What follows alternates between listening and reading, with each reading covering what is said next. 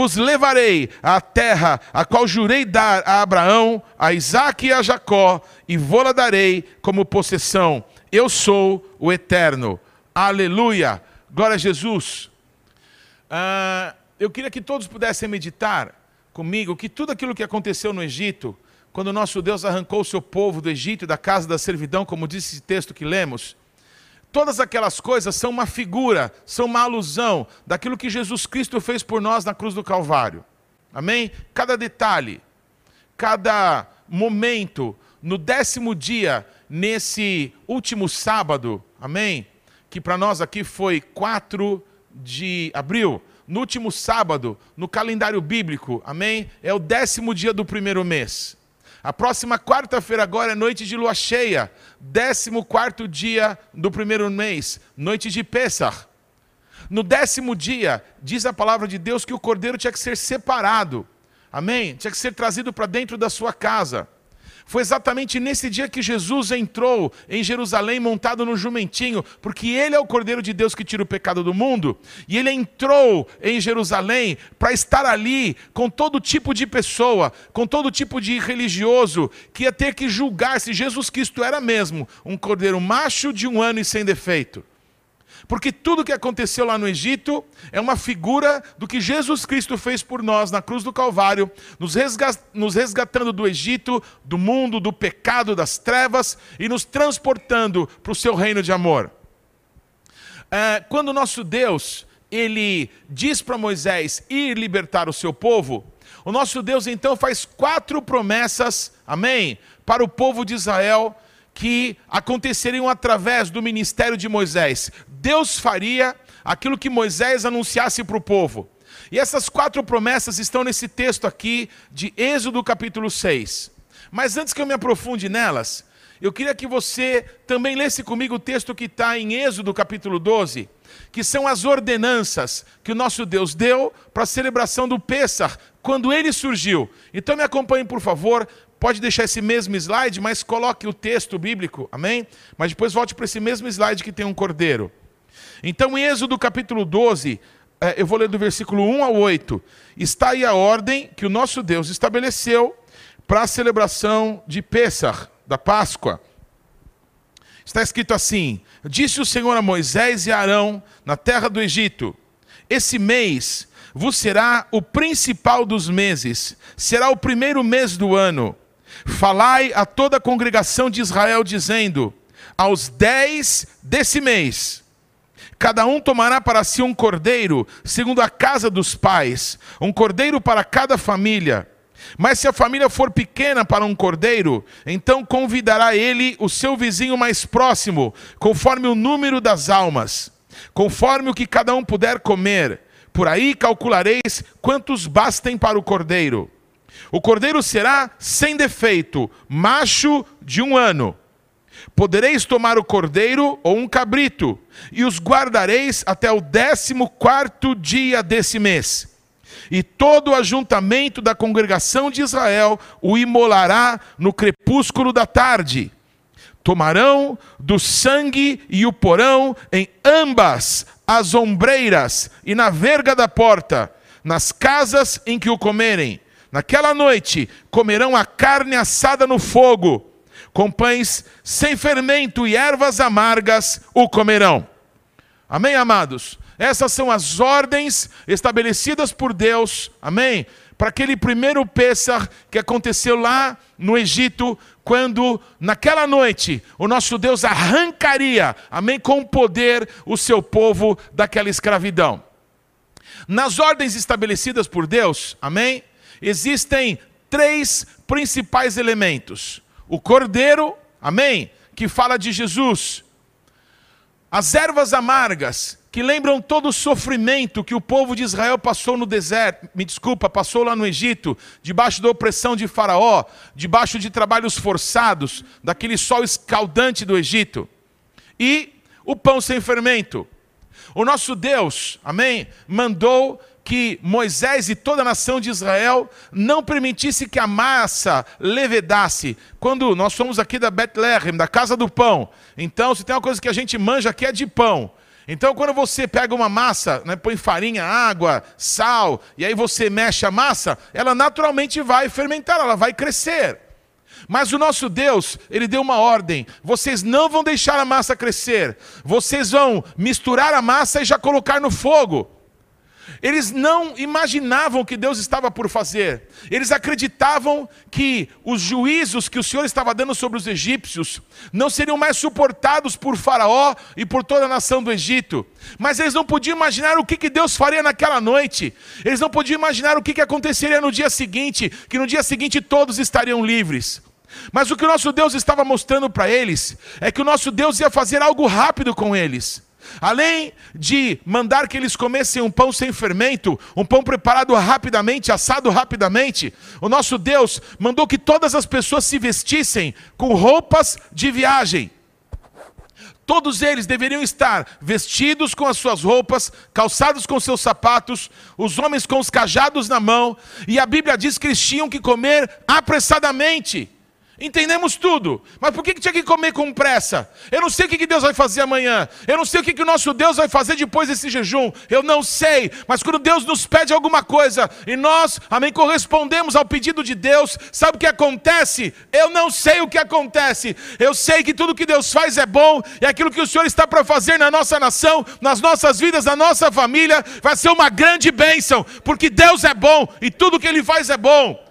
Eles não podiam imaginar o que Deus faria no dia seguinte, mas no dia seguinte eles amanheceram livres, dormiram escravos e amanheceram livres pelo poder do Senhor. Aleluia! Amém, amados? Pão sem fermento, ervas amargas e a carne do cordeiro. Para nós cristãos, amém?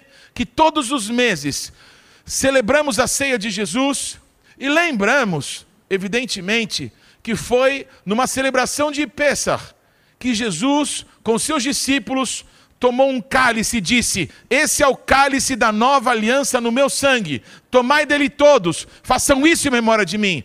Nós, lendo esse texto, nos perguntamos: e o vinho? De onde surgiu o vinho? A Bíblia não diz.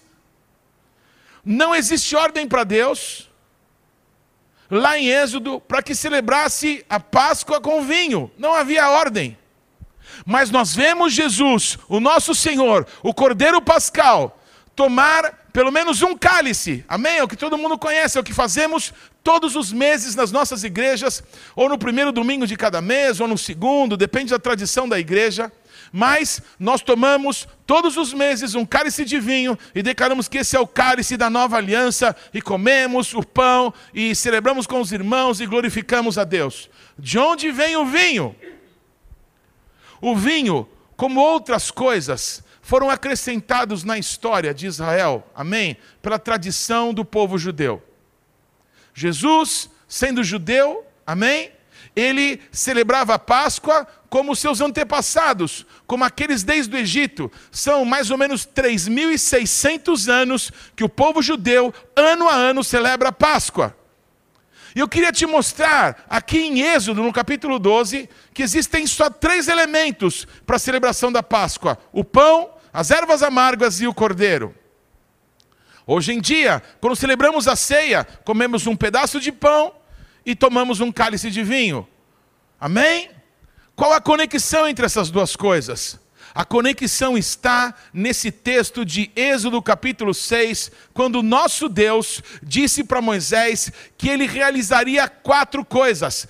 Quatro palavras redentivas foram liberadas da parte do nosso Deus para o povo de Israel. Amém, irmãos?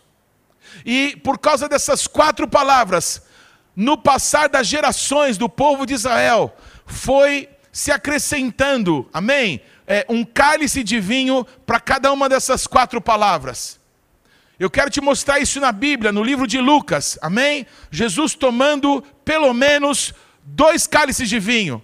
Mas por favor, antes de irmos para Lucas, me acompanhe um pouquinho mais sobre por que quatro. As quatro palavras redentivas, as quatro promessas que Deus fez para o povo de Israel, são promessas que Deus faz para nós, para todos aqueles que vêm buscar abrigo debaixo das asas do Senhor. Amém?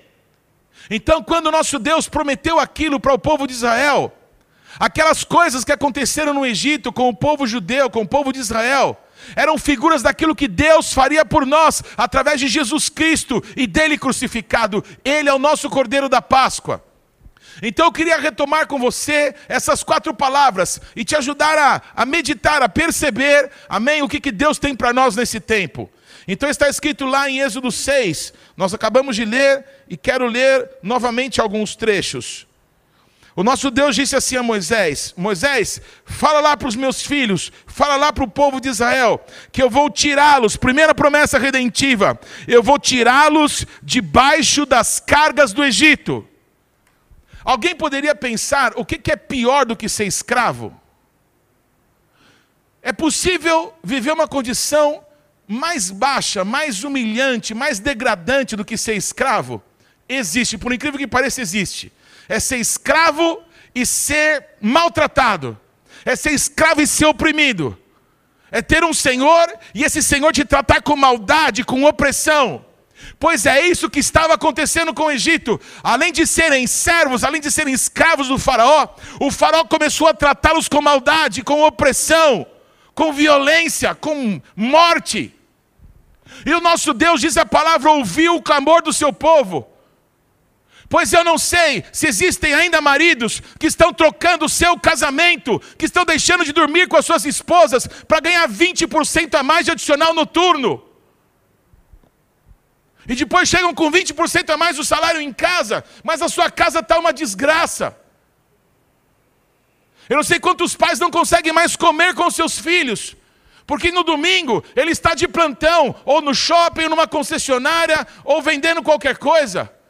Eu não sei quantos pais não podem mais comer com as suas famílias, porque eles estão debaixo da opressão de mamon. Esse demônio que numa cidade como São Paulo faz a cidade não dormir, faz a cidade não parar. Quando eu era criança, não era tão ruim como é hoje. Quando eu era criança, eu tenho 50, eu vou fazer 52 anos. Quando eu era criança, no sábado ao meio-dia fechava tudo, fechavam as padarias em São Paulo, fechavam os postos de gasolina, não abria mais nada.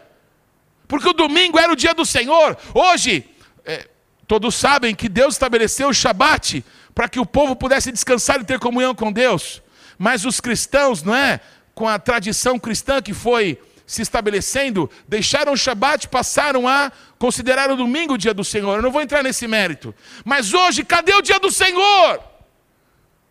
As pessoas não têm mais tempo com as suas famílias, não comem mais à mesa. Eles trabalham em dois empregos. Eles fazem bicos em tantos lugares, para quê? Para que possa ter condições de pagar as suas contas. Para que possa dar um celular novo para o filho, porque todos os amigos têm. É uma opressão. Não dá para servir a Deus e a mamon. Eu sei que de coração nós fazemos o máximo possível para cuidar bem dos nossos filhos. Mas se nós dermos tudo para os nossos filhos, mas nós não estivermos presentes, nós não podemos legar a ele a bênção de Deus sobre eles, não vamos poder ensiná-los, inculcar neles a palavra de Deus, essa opressão, essa maldade, o Senhor vai quebrar. O Senhor quer nos libertar. O Senhor quer que a gente tenha um trabalho digno, um honesto ganho, debaixo da bênção de Deus e que a gente possa descansar. O Senhor dá aos seus enquanto eles dormem. Descansar é de Deus. Bendito é o nome de Jesus. A opressão, o peso, a maldade com que Mamon está oprimindo o povo de Deus está sendo vista pelo Senhor. Mas enquanto o povo paga as contas e não fala nada, está bem. Deus vai torcendo por nós. Mas quando o povo entende que não foi para isso que ele nasceu, que não foi para isso que ele estudou, fez faculdade, para conseguir no final do mês pagar as contas com dificuldade, e não conseguir ver a esposa e brincar com os filhos, e esse então servo de Deus, essa mulher de Deus, essa família começa a clamar e diz: Deus, está muito pesado, tem uma opressão sobre nós. Eu quero que você saiba que quando o povo de Deus clama, o nosso Deus ouve dos céus e o nosso Deus vai sacudir de novo a terra, e já o está fazendo. Pior que ser escravo é ser oprimido. E o povo de Deus clamou: Deus, Deus dos nossos pais, Deus de Abraão, Deus de Isaac, Deus de Jacó. E o Senhor os ouviu. E o nosso Deus deu uma ordem para Moisés: Moisés, vai lá no Egito e tira o meu povo de lá. Quando Deus dá uma ordem, é exatamente isso que vai acontecer. O Criador dos céus e da terra que disse: haja luz, e a luz se manifestou. Quando Deus dá uma ordem, aquilo que Deus falou há de se manifestar. Bendito e engrandecido é o nome do Senhor. A primeira coisa, antes de arrancar o povo do Egito, o nosso Deus quebrou a opressão do Faraó sobre o povo de Deus. O nosso Deus tem isso para a nossa vida. Eu queria que Jesus voltasse essa noite. Eu estou esperando, eu estou pronto para me encontrar com meu Deus, com o meu Senhor. Mas eu quero que você saiba que eu não sei quando isso vai acontecer. Mas uma coisa eu te digo: o nosso Deus quer quebrar a opressão do diabo de sobre as nossas vidas. E o nosso Deus fez uma promessa para o seu povo. Moisés avisa para o meu povo que eu vou quebrar a opressão do Egito sobre eles. Aleluia! Pois o primeiro cálice de vinho que se bebe na celebração do Pêssar é para lembrar que o nosso Deus tirou o seu povo de debaixo das cargas dos egípcios. Amados, eu tenho ministrado muito isso nessa semana. Os primeiros juízos que caíram lá no Egito foram especificamente contra Mamon, contra esse dominador desse mundo tenebroso. O rio Nilo, ele era adorado pelas pessoas, porque o rio, o rio Nilo falava da prosperidade do Egito. Diz em Deuteronômio 11, que quando o povo de Israel estava no Egito, até com os pés, eles regavam as hortas e tudo brotava. Por quê? Porque quando o rio Nilo tinha suas cheias, todas as várzeas ficavam extremamente férteis. Me escute, por favor. Até o povo de Deus, quando o rio Nilo enchia, se alegrava. O povo de Deus viveu 400 anos no Egito. As cheias, a prosperidade do Egito também favorecia o povo de Deus. Mas o povo de Israel estava se acostumando a comer cebola, pepino e tomate do Egito, mas não é isso que Deus tem para a nossa vida. O nosso Deus tem maná para o seu povo. O nosso Deus tem é, vinhas que nós não plantamos e que nós vamos colher e beber do seu fruto. O nosso Deus tem casa que nós não construímos e que nós vamos morar nelas e vamos criar os nossos filhos. É isso que Deus tem para as nossas vidas.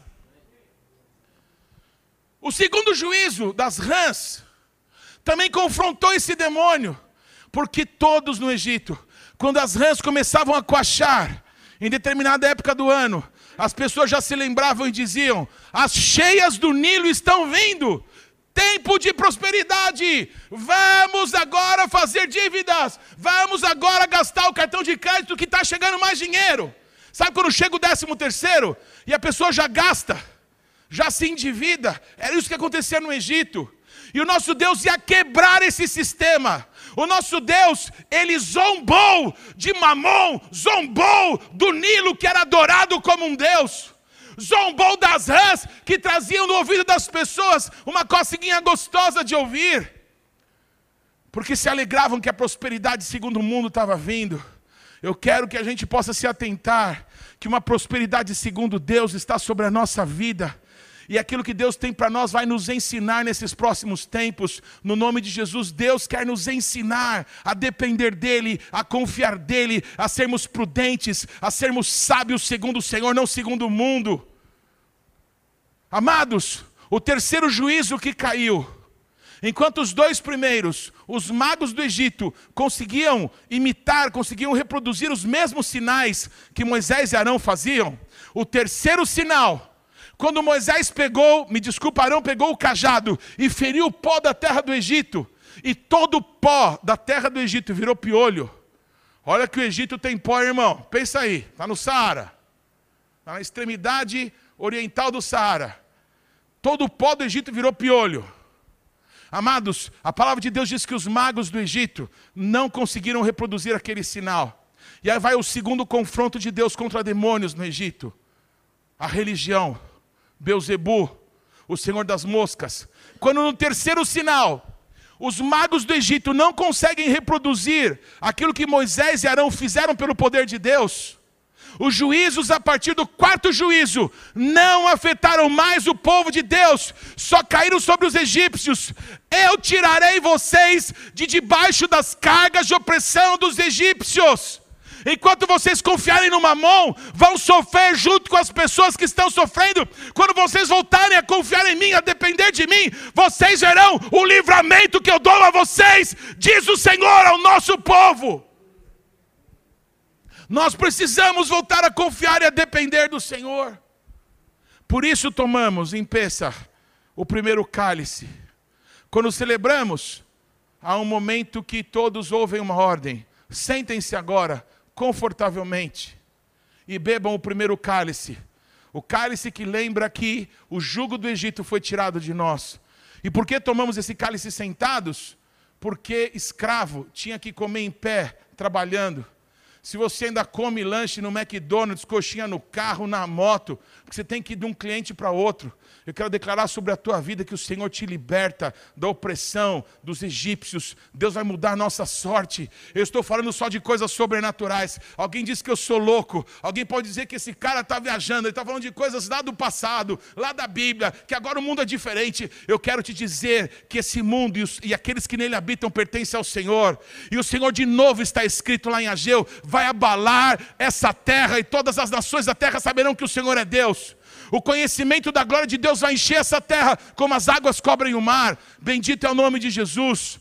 Tomamos o primeiro cálice, o cálice que fala da quebra da opressão do Egito, confortavelmente sentados, porque agora em Cristo, amém?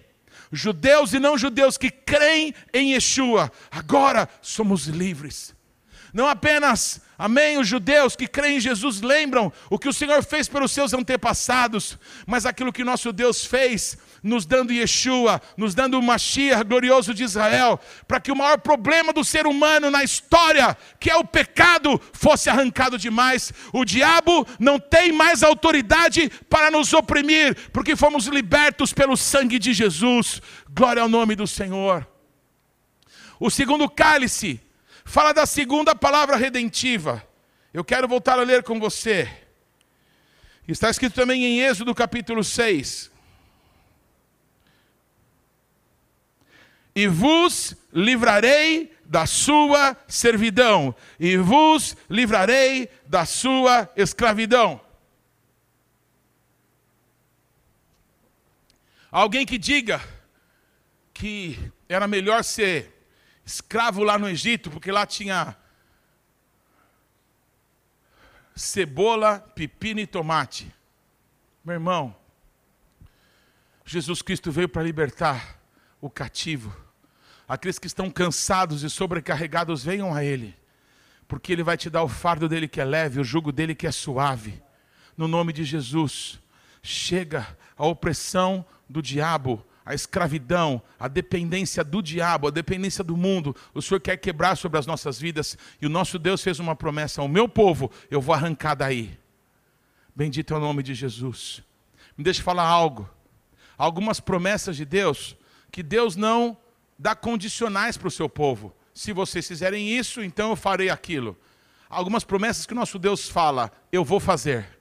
O nosso Deus falou para Abraão: Abraão, eu farei de ti, eu engrandecerei o teu nome. Aqueles que te amaldiçoarem, eu vou amaldiçoar. Aqueles que te abençoarem, eu vou abençoar. O nosso Deus tomou a prerrogativa com Abraão. Eu quero te dizer que o nosso Deus tomou a prerrogativa com o seu povo, tomou a prerrogativa comigo e contigo. Bendito é o nome de Jesus. Eu vou arrancar vocês da casa da servidão. Uma das coisas mais importantes de discernirmos, de ser o povo de Deus, é uma palavra que o pastor Gesley muitas vezes usa: que Deus não fecha a igreja, ele muda o povo. Todos estão comigo? O que acontece é o seguinte: se o povo que é chamado pelo nome do Senhor quiser a Deus, Deus vai abençoar esse povo e Deus vai fazer as suas promessas sobre esse povo. Se o povo não quer, tchau. O nosso Deus não muda, a promessa dele não muda e o que ele falou vai se cumprir. Se você crer, você verá a glória de Deus, é a palavra de Jesus. Não é tempo de ficarmos sem igreja, não é tempo de dar as costas para o Senhor, não é tempo, é tempo de estarmos juntos, congregados, os filhinhos do Senhor, cada um na sua casa, cada um com a marca do sangue na verga e nos umbrais, mas é tempo de estarmos juntos. O Senhor vai arrancar o seu povo. Seja povo de Deus nesse dia, seja povo de Deus no dia em que o Senhor arrancar o seu povo de novo desse mundo e levá-lo para a presença do Pai, como ele fez no Egito, como símbolo do que ele vai fazer conosco. Seja do povo de Deus.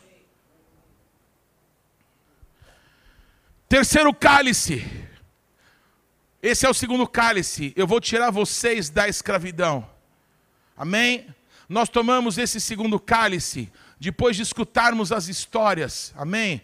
Na celebração do Pêssar, um dos momentos mais importantes é nós lembrarmos e conversarmos e contarmos para os nossos filhos e para os amigos que não conhecem tudo que Deus fez para arrancar o povo do Egito e da casa da servidão, e nós que somos cristãos muito mais, aquilo que Jesus Cristo fez por nós, nos arrancando do pecado, nos arrancando do mundo, dos vícios, amém, das prisões, para que a gente pudesse hoje servir a Deus em liberdade. Bendito é o nome do Senhor. Esse é o cálice que nós tomamos, porque Jesus hoje, amém, já nos fez livres. Bendito é o nome de Jesus. Uma das coisas mais importantes em Pessah é que nós não celebramos aquilo que aconteceu há milhares de anos atrás, nem com o povo de Israel. Nós celebramos aquilo que Deus está fazendo por nós agora, nesse tempo. Bendito é o nome de Jesus. Eu não quero que você se dedique a uma coisa velha, amém? A uma coisa antiga. Não está no passado que vamos fazer essa semana, não está no futuro, porque vai ser quarta-feira. E quando chegarmos, vai ser presente, vai ser um momento de eternidade. Quando nós estamos nas festas estabelecidas por Deus na palavra, nós temos um Moedim Adonai, amém? Um momento da eternidade, um encontro com Deus, um tempo estabelecido, uma época estabelecida em que o povo de Deus deve se congregar. Bendito é o nome de Jesus depois de celebrarmos ao momento festivo em que nós contamos testemunhos de coisas que Deus fez por nós, quantos testemunhos, quantas vitórias, quantas alegrias o Senhor nos tem dado, bendito é o nome de Jesus. E aí então vamos tomar o terceiro cálice o cálice da redenção, o cálice do poder de Deus. Me acompanhe nesse texto aqui em Êxodo, quando Deus fala desse terceiro cálice, ou da terceira promessa que é lembrada com o terceiro cálice. Está escrito então em Êxodo, também no capítulo 6. É, Resgatarei vocês com braço estendido e grandes manifestações de juízo. Ou seja, agora o pau vai quebrar, agora eu vou manifestar o meu poder, agora chega, agora eu vou manifestar a minha glória e todos saberão que eu sou Deus. Foi isso que o nosso Deus fez contra Faraó, contra os deuses do Egito, contra o orgulho do Faraó. Bendito é o nome de Jesus. Eu queria que vocês que me acompanham e os irmãos que estão aqui, nós pudéssemos ler o texto de Lucas, no capítulo 22, em que a palavra de Deus, amém, nos relata o que Lucas relata sobre a noite em que Jesus foi traído. Eu eu não tomei nota desse texto porque não estava na minha mente falar sobre ele, mas eu entendo muito importante agora para todos que nos acompanhem meditar naquilo que aconteceu naquela noite. Esse texto está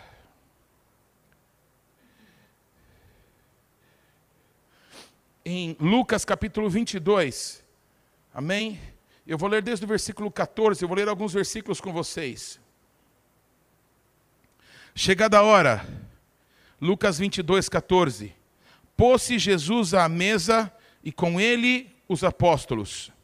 E disse-lhes: Tenho desejado ansiosamente comer convosco esta Páscoa antes do meu sofrimento. Pois vos digo que nunca mais a comerei até que ela se cumpra no reino de Deus. Preste atenção agora, por favor, versículo 17. E tomando um cálice. Está escrito aí na tua Bíblia, se você puder me acompanhe. E Jesus tomou um cálice. Não está escrito que Jesus tomou o cálice. Se é um, quer dizer que podiam ter mais. Se é um, podiam ter mil, podiam ter dez, podiam ter cem, podiam ter oito, podiam ter cinco ou três. Mas tinham quatro, por causa das quatro palavras redentivas. Me acompanhe, por favor, mais um pouco. E tomando um cálice, havendo dado graças, disse: Recebei e reparti. Esse cálice que Jesus, aqui em Lucas capítulo 22, 17, amém? É, esse cálice que Jesus toma, ele dá uma ordem sobre esse cálice. Receba esse cálice e reparta com os outros. É uma ordem. Pois vos digo que de agora em diante, desse terceiro cálice, me desculpa, desse cálice, desse cálice em diante, não mais beberei do fruto da videira até que venha o reino de Deus. Jesus toma um cálice, e aí ele diz: Eu nunca mais vou beber do fruto da videira até que venha o reino do Pai. Quando nós lemos os próximos versículos, a nossa mente se amplia para entendermos o que estava acontecendo. Porque depois desse cálice, e é um costume nosso cristão, primeiro comermos o pão e depois bebermos o cálice, sim ou não, irmãos? Pense aí, se você nos acompanha de uma outra congregação, de uma outra denominação, se não é comum entre nós os cristãos, quando celebramos a ceia, primeiro comemos o pão e depois tomarmos o cálice. Mas aqui nesse texto, primeiro Jesus pega um cálice e diz: recebei e reparti. E aí depois o que está escrito? E tomando um pão, tendo dado graças, o partiu e lhes deu, dizendo: Isso é o meu corpo, oferecido por vós, fazei isso em memória de mim. Existe aqui, na minha Bíblia, no tablet que eu estou usando, antes do versículo 19, existe um subtítulo, está escrito assim: A ceia do Senhor. Ou seja, aquilo que acontece Antes, não é ceia do Senhor, é a celebração do Pêssar. Então, na celebração do Pêssar, que Jesus estava participando, havia mais um cálice. Um cálice que Jesus ordenou para os seus discípulos: recebei e reparti. E aí depois, Jesus come um pão. Os é, estudiosos da Bíblia, por causa desse subtítulo que está na minha Bíblia, acho que está na sua, eles reconhecem que aqui estava sendo estabelecida a ceia do Senhor.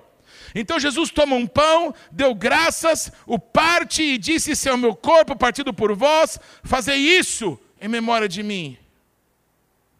Versículo 20: Semelhantemente, depois de cear, depois de comer o pão, tomou o cálice, o, tomou o cálice dizendo: Este é o cálice da nova aliança no meu sangue derramado em favor de vós. Aleluia! Nos outros evangelhos nós vemos ainda a ordem de Jesus: tomai dele todos e fazei isso em memória de mim. Bendito é o Senhor. Em Lucas fica evidenciado que Jesus não toma apenas o cálice que nós tomamos na ceia, ele toma pelo menos mais um cálice, no mínimo são dois, que nós vemos descritos aqui na palavra. Por que dois? Porque na verdade eram quatro. Primeiro cálice, eu tirarei vocês de debaixo da opressão dos egípcios. Segundo cálice, eu vou tirar vocês da escravidão terceiro cálice, eu vou fazer isso com poder, eu vou fazer isso com a minha glória. Todos saberão que eu sou o Senhor, os juízos do Senhor são inescrutáveis, os caminhos do Senhor são insondáveis. O que nosso Deus está fazendo nesse mundo é chacoalhar o mundo para que eles se lembrem de Deus, para que voltem para o Senhor. O juízo do Pai que nos ama, Deus amou o mundo de tal maneira que deu seu Filho unigênito para que todo aquele que nele crê não pereça, mas tenha vida eterna. O juízo de Deus nas nações, o juízo de Deus na nossa geração é manifestação do amor, é o Pai chamando os filhos de volta. Quem vai falar para as pessoas do amor de Deus? Temos que ser nós da igreja de Cristo. Nós temos que anunciar a misericórdia do Senhor nos dias difíceis, nos dias de luta. Nós somos chamados a isso. Quando Deus começa a manifestar o poder dele, representado ali no Pessa, onde Jesus Cristo estabelece a ceia do Senhor, ele dá uma ordem para os seus discípulos: receba e reparta. É uma ordem.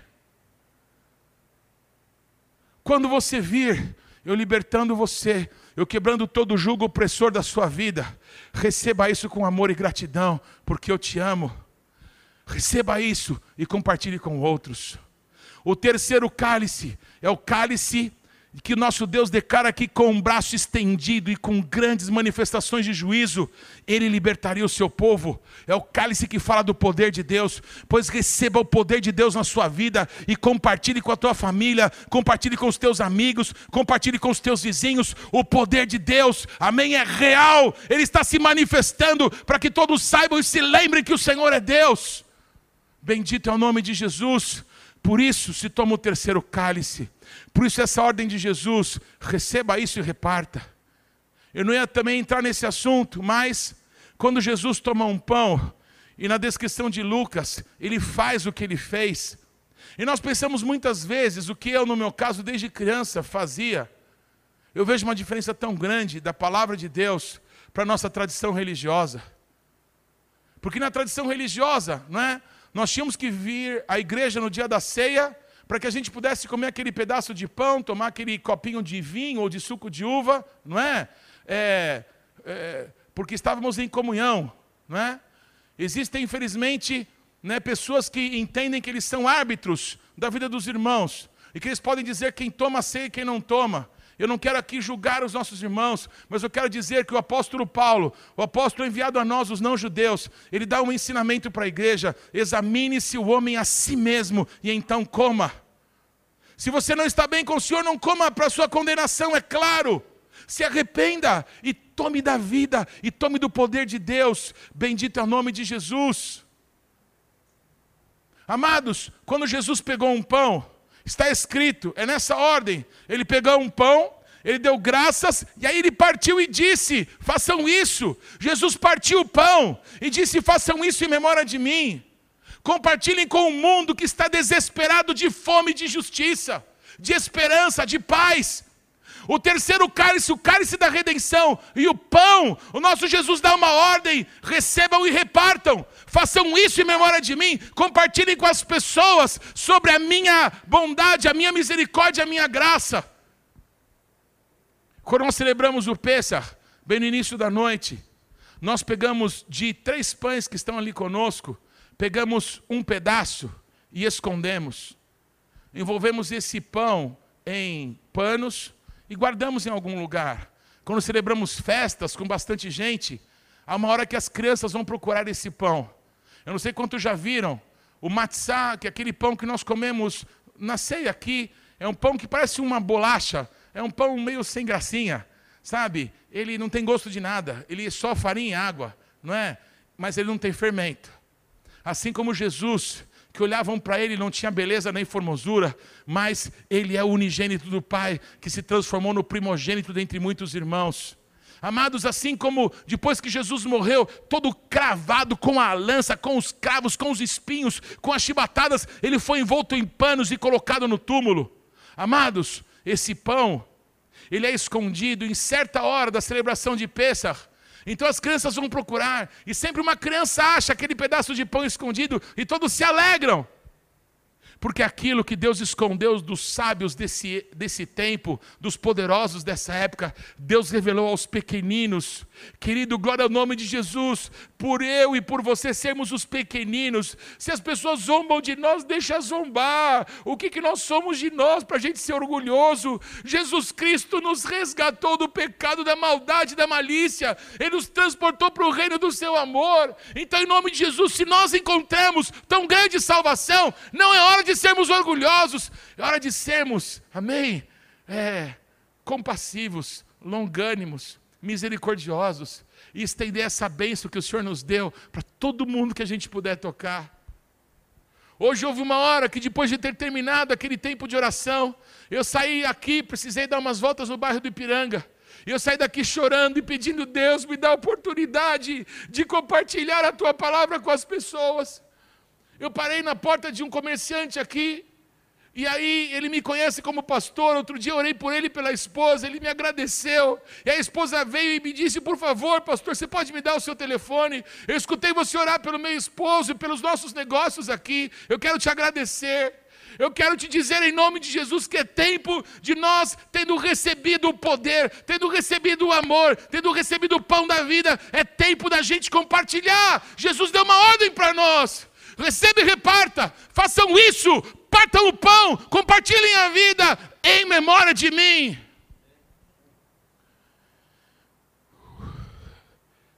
Último versículo aqui de Lucas, versículo 20.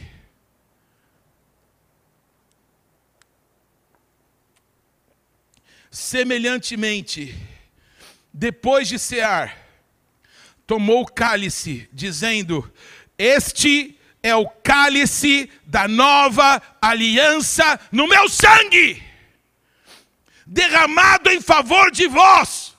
Como eu disse, nos outros evangelhos se acrescenta a palavra: façam isso em memória de mim. O que, que Jesus mandou fazer? O cálice da redenção você recebe e reparte, mas o da nova aliança você bebe, é uma ordem. O nosso Jesus está nos oferecendo matrimônio, casamento. Quando Jesus oferece casamento, receba, aceite. Jesus, depois de ter dito que não beberia mais do fruto da videira, ele pega o quarto cálice e propõe casamento para a igreja, e propõe casamento para mim e para você. Esse é o cálice da nova aliança no meu sangue. Tomem dele todos Façam isso em memória de mim. Bendito é o nome de Jesus. Bendito e engrandecido é o nome do Senhor. Esse é o, quatro, é o quarto cálice. Eu quero voltar lá para o texto de Êxodo. Lá em Êxodo está escrito assim sobre essa lembrança, amém, realizada com o quarto cálice. Olha que coisa linda. Só um segundinho aqui está abrindo. Tomar-vos-ei por meu povo e serei o vosso Deus. Esse é o cálice da nova aliança. Ani ledodi, vedodi li. Eu sou do meu amado, o meu amado é meu. Aleluia! Celebramos a ceia do Senhor com essa declaração. Nós somos dele e ele é o nosso único Senhor. Nós não temos outro na nossa vida. Jesus Cristo está jejuando do fruto da videira, até que na presença do Pai Ele possa nos dar do melhor vinho, que é a Sua presença. Bendito é o nome de Jesus. O Espírito e a noiva dizem: Vem, Maranata, vem o Senhor, vem Jesus, ano após ano. Há mais de 3.600 anos, o povo de Israel tem celebrado o Pêssar na noite em que Jesus foi traído, ele tomou aqueles elementos, aqueles estabelecidos na Torá e alguns que foram acrescentados, porque remetem a coisas estabelecidas na Bíblia, quanto essas quatro palavras redentivas. Nós, os cristãos, me escute por favor, muito enganados pela religião.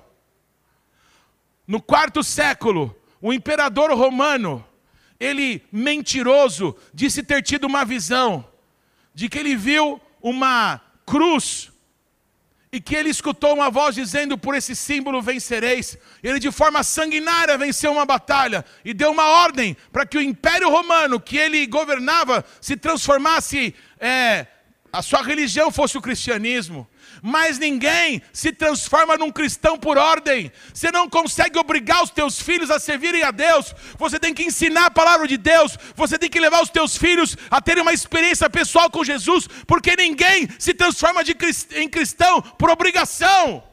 Mas o Império Romano mentirosamente se transformou no Império Cristão.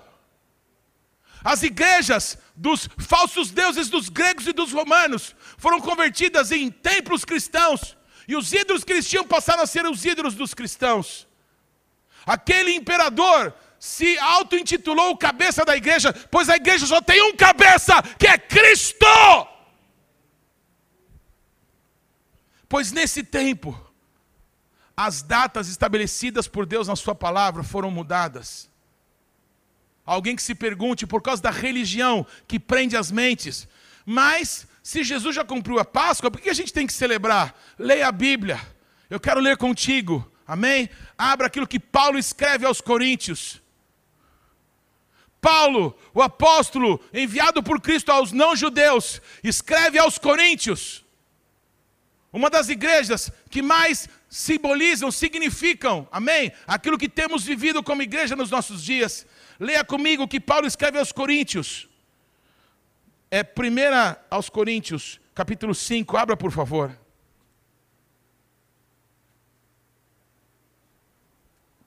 Primeiro aos Coríntios, capítulo 5, versículo 6. Olha a palavra que o apóstolo Paulo, o apóstolo dos não-judeus, fala para nós, para nos ensinar. Não é boa a vossa jactância, não é bom o seu orgulho.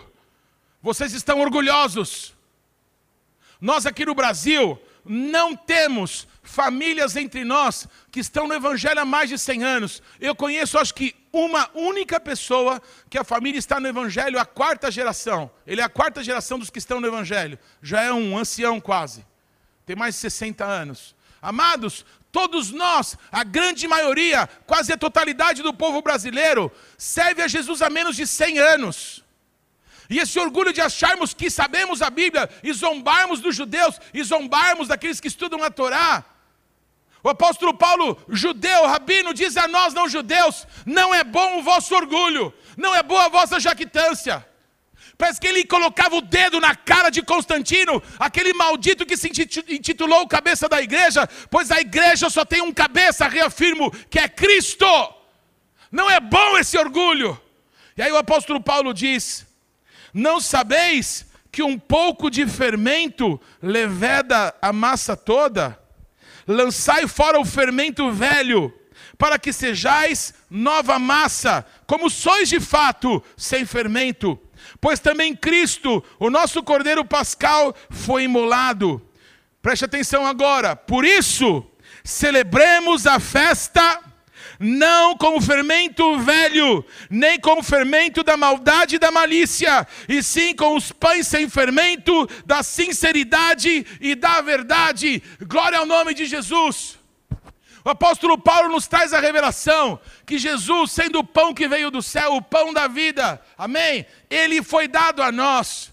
Quando nós tomamos aquele pedaço de pão que é partido em favor de nós e lembramos da obra de Jesus na cruz, nós temos que lembrar que assim como nós partimos em Pêssar, na ceia, o pão para que muitos sejam servidos, mas todos comem do mesmo pão, porque todos nós somos partes do corpo de Cristo. Amém, amados? O apóstolo Paulo está trazendo essa revelação de que, na verdade, essas coisas falam da gente, fala de quem nós somos hoje em Cristo, que Ele é o pão da vida e nós somos o seu corpo. Nós somos aqueles pedacinhos de pão vindos do pão da vida que comemos, para que possamos fazer parte desse corpo glorioso de Cristo. Louvado é o nome de Jesus. Mas o apóstolo Paulo, ele reafirma aqui, ele declara, amém? É, por isso, celebremos a festa. O apóstolo Paulo está escrevendo, amém, aos coríntios, na Grécia, aos gentios. Então, por isso, celebrem a festa. É para celebrar o Pêssar. Aonde deixamos de celebrar? Na nossa tradição religiosa, que se afastou da palavra de Deus. Eu não quero culpar nenhuma pessoa, eu não quero que ninguém se sinta ofendido com o que eu vou dizer. Eu quero te dizer que o problema é nosso, porque a gente se afastou da palavra de Deus. Todo mundo tem a Bíblia, todo mundo tem a oportunidade de abrir a Bíblia e ser guiado por ela mas nós temos sido guiados pelas nossas tradições humanas, religiosas, e o Senhor quer nos libertar. Aquilo que é a palavra de Deus é aquilo que nos pode fazer livres, irmãos. Celebremos a Páscoa então, não com a maldade, com a malícia, com o fermento velho, mas com a simplicidade. Os pães sem fermento, uma vida em santidade. Amém? De verdade e de sinceridade. É o conselho do apóstolo Paulo a todos nós. O que você pensa? Devemos celebrar o Pêssar? Devemos lembrar daquilo que Jesus fez por nós? Como fazer isso? Algumas pessoas, amém? Eu não sou um judeu. Se Jesus quisesse que eu fosse judeu, eu teria nascido judeu. Jesus não me quis judeu, ele me quis um não judeu que foi alcançado pelo amor de Deus e que nessa geração está tendo a oportunidade de amar o povo de Israel, de consolar Israel, amém, de abençoar o povo judeu. E esse amor, amém, que me alcançou aqui nos confins da terra e que tem nos alcançado, esse amor arrebatou o meu coração. Quando eu me descobri amado por Deus desse jeito, eu quero, sabe, compartilhar desse amor com as pessoas. Bendito é o nome de Jesus. Quando nós celebramos a Páscoa, Amém? Quando celebramos da mesa do Senhor, Não celebramos como judeus porque não somos, celebramos como filhos de Deus. Celebramos a obra de Jesus Cristo na cruz do Calvário, celebramos o que a Bíblia diz. O nosso Deus, amém, não mudou, amém, do que se chama de Antigo Testamento para o Novo. O nosso Deus é o mesmo, o nosso Deus é um. Bendito e engrandecido é o nome do Senhor.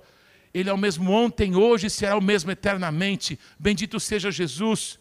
O que fazemos é com entendimento, amém? Tomarmos a palavra de Deus e vivermos com alegria nos nossos corações. Aleluia. Queridos, eu queria voltar para aquele slide que vocês estão vendo. Como eu li para vocês, quando Deus estabeleceu o Pêssar, só três elementos: os pães sem fermento, o cordeiro e as ervas amargas. Ali naquilo que parece um sanduíche, no meio você pode ver algumas hortaliças que têm um gosto bem amargo. Foram essas as leis que o nosso Deus deu lá em é, Êxodo. Mas quando nós vemos o que Jesus Cristo fez por nós na cruz do Calvário, entendemos, amém? Que o vinho, que os cálices do vinho, que o cálice da nova aliança, que o cálice da redenção, que o cálice da libertação da escravidão, que o cálice da quebra do jugo, amém? Eles remetem a quatro palavras que o nosso Deus deu para o povo de Israel e deu para nós hoje. Bendito e engrandecido seja o nome de Jesus. Pode passar o próximo slide. Amados, como celebramos hoje o Pêssar? Amém? Alguém me perguntou essa semana, num dos trabalhos que eu fiz aí, gravando ministrações, falando com pessoas, alguém me pergunta: é, sabe, pastor, eu me converti agora recentemente, eu não entendo nada dessas coisas, não é? O que, que eu posso fazer de mais simples? Eu disse assim para ela: de mais simples que você pode fazer é comer o pão e beber o cálice da nova aliança. Coisas que fazemos todos os meses na nossa igreja e fazer isso em memória de Jesus. Queridos, se na sua casa, se você é de uma outra congregação, daqui a pouquinho eu vou dar alguma palavra específica para os membros da Bethlehem, para essa celebração de Pessa, agora nas nossas casas, amém? Mas se você é de uma outra igreja, de uma outra congregação, de uma outra cidade, queridos, se você pode fazer o mais simples, como pão e bebo cálice, e dance para Jesus, adore o Senhor na tua casa, põe o louvor bem alto, amém? Conte a história, passe um filme daquilo que Jesus fez por nós na cruz, amém? Da libertação do povo do Egito, conte a história, faça a palavra de Deus ser conhecida da tua família, amém? E faça isso em memória de Jesus, que a salvação que te alcançou toque outros nesse tempo, amém, amados? Mas se você tem oportunidade, eu quero te sugerir a experimentar de Deus, a experimentar da palavra, a saber que nós não vamos celebrar algo que aconteceu há milhares de anos, porque o nosso Deus é o eterno. Ele não apenas vive na eternidade, ele criou a eternidade. Desculpa, mas eu não entendo isso. Eu sei que ele é Deus e que ele é o eterno. Eu te faço um convite, amém? Se é possível para você, se prepare com a tua família. Amém? Tome você e os teus filhinhos, os quatro cálices. Amém? Ore, declarando que se existe alguma opressão ainda, essa opressão chega no final agora, em nome de Jesus que se existe alguém, se existe alguma situação do teu passado, existe alguma pressão dizendo assim, não, você é meu, é, você, eu sei o que você fez no verão passado, é, não, você está viciado nisso, você está preso naquilo. Então, queridos, eu quero que você saiba, amém, que o Senhor vai te tirar dessa escravidão, ore por isso. Eu quero que você tome o cálice da redenção e parta com a tua família, porque é com poder que Deus vai nos libertar nesse tempo. Se você crê, você verá a glória de Deus. É tempo de nós tomarmos Deus na nossa vida. E em nome de Jesus, depois você vai pegar o pão, amém? O pão que talvez você esconda em alguma gaveta e na hora certa você pegue. Aquele pão envolto em guardanapos, em panos. Aí você vai achar aquele pão de novo. E você vai se lembrar que Jesus Cristo ressuscitou dentre os mortos. Amém? E se Ele vive, Amém? Vivemos nós. Ele é a primícia dos que dormem. Os que morreram em Cristo ressuscitarão primeiro e nós, os que estivermos vivos, no abrir e fechar de olhos, seremos transformados. Queridos, que vontade de dizer: olha, celebre esse peça com a tua melhor beca. Aleluia. Celebre esse peça. Amém? Com o teu cajado na mão, amém, amados? Ou não sei, o que, que você considera aí? A tua Bíblia na mão, vai. Coma apressadamente, porque, queridos, o que nosso Deus fez para o seu povo, quando tirou eles do Egito, quando arrancou eles da Babilônia, amém? E quando nós fomos salvos, foi assim. Eu cheguei numa igreja num domingo à noite por causa de um amigo querido que passava por um problema. E naquela noite, assim, Jesus olhou para dentro de mim, eu cruzei os meus olhos com os olhos de fogo, a minha vida foi assim mudada. Ele muda ainda as vidas assim, desse jeito, nessa maneira, com esse poder. Que seja assim no teu lar, que seja assim na tua casa, em nome de Jesus. Amém. Eu quero fazer uma oração. Eu quero te dizer que nós estamos num tempo em que nós precisamos, amém, queimar até o último por Cristo nos entregar até o último, para que Ele seja honrado e exaltado. Nós não sabemos quanto tempo nos resta, amém? E que o tempo que nos resta nesse tabernáculo seja para glorificar o nome de Jesus. Então, se você tem dúvidas, pergunte, escreva, amém? Vamos estar juntos, vamos nos preparar. Eu quero orar por você, orar pela tua família e declarar que a paz que o mundo não conhece envolve você e a tua casa nesse tempo, em nome de Jesus. Pai amado, eu quero te dar graças, Senhor, por essa noite.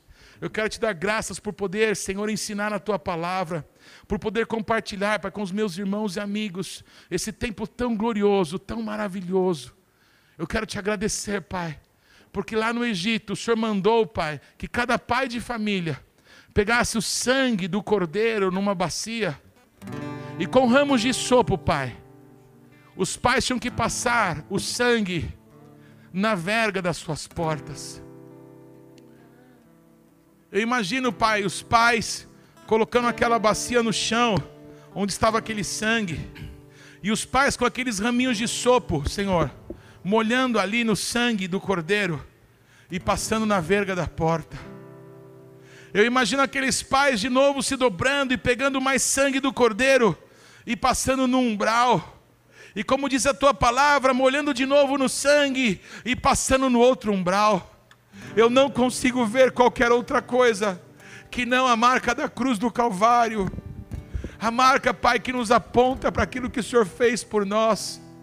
Jesus está escrito: maldito é todo aquele que for pendurado no madeiro. O Senhor se fez maldição no nosso lugar, para que a bênção, Pai, de ser teu filho, de ser filho de Abraão, o filho do Pai das nações, chegasse até nós. Deus, eu quero te agradecer, porque a tua salvação nos alcançou aqui nos confins da terra. E eu quero, Pai, em nome de Jesus, orar e abençoar cada família que nos acompanha, e abençoar cada membro dessa igreja, cada ministro do Senhor, que o Senhor nos tem dado a honra, Senhor, de servir a Ti, de ombro a ombro, lado a lado, como irmãos que se amam que a bênção do Senhor esteja sobre o teu lar, que haja proteção, que haja paz, que haja alegria, que haja harmonia, que haja amor, que haja compreensão, que a vida de Deus seja derramada dentro da tua casa. O poder de Cristo está sobre a igreja do Senhor. E bendito é o nome de Jesus. Nada nem ninguém pode nos arrebatar das suas mãos. A Jesus honra e glória para sempre. Adoremos o Senhor. Aleluia.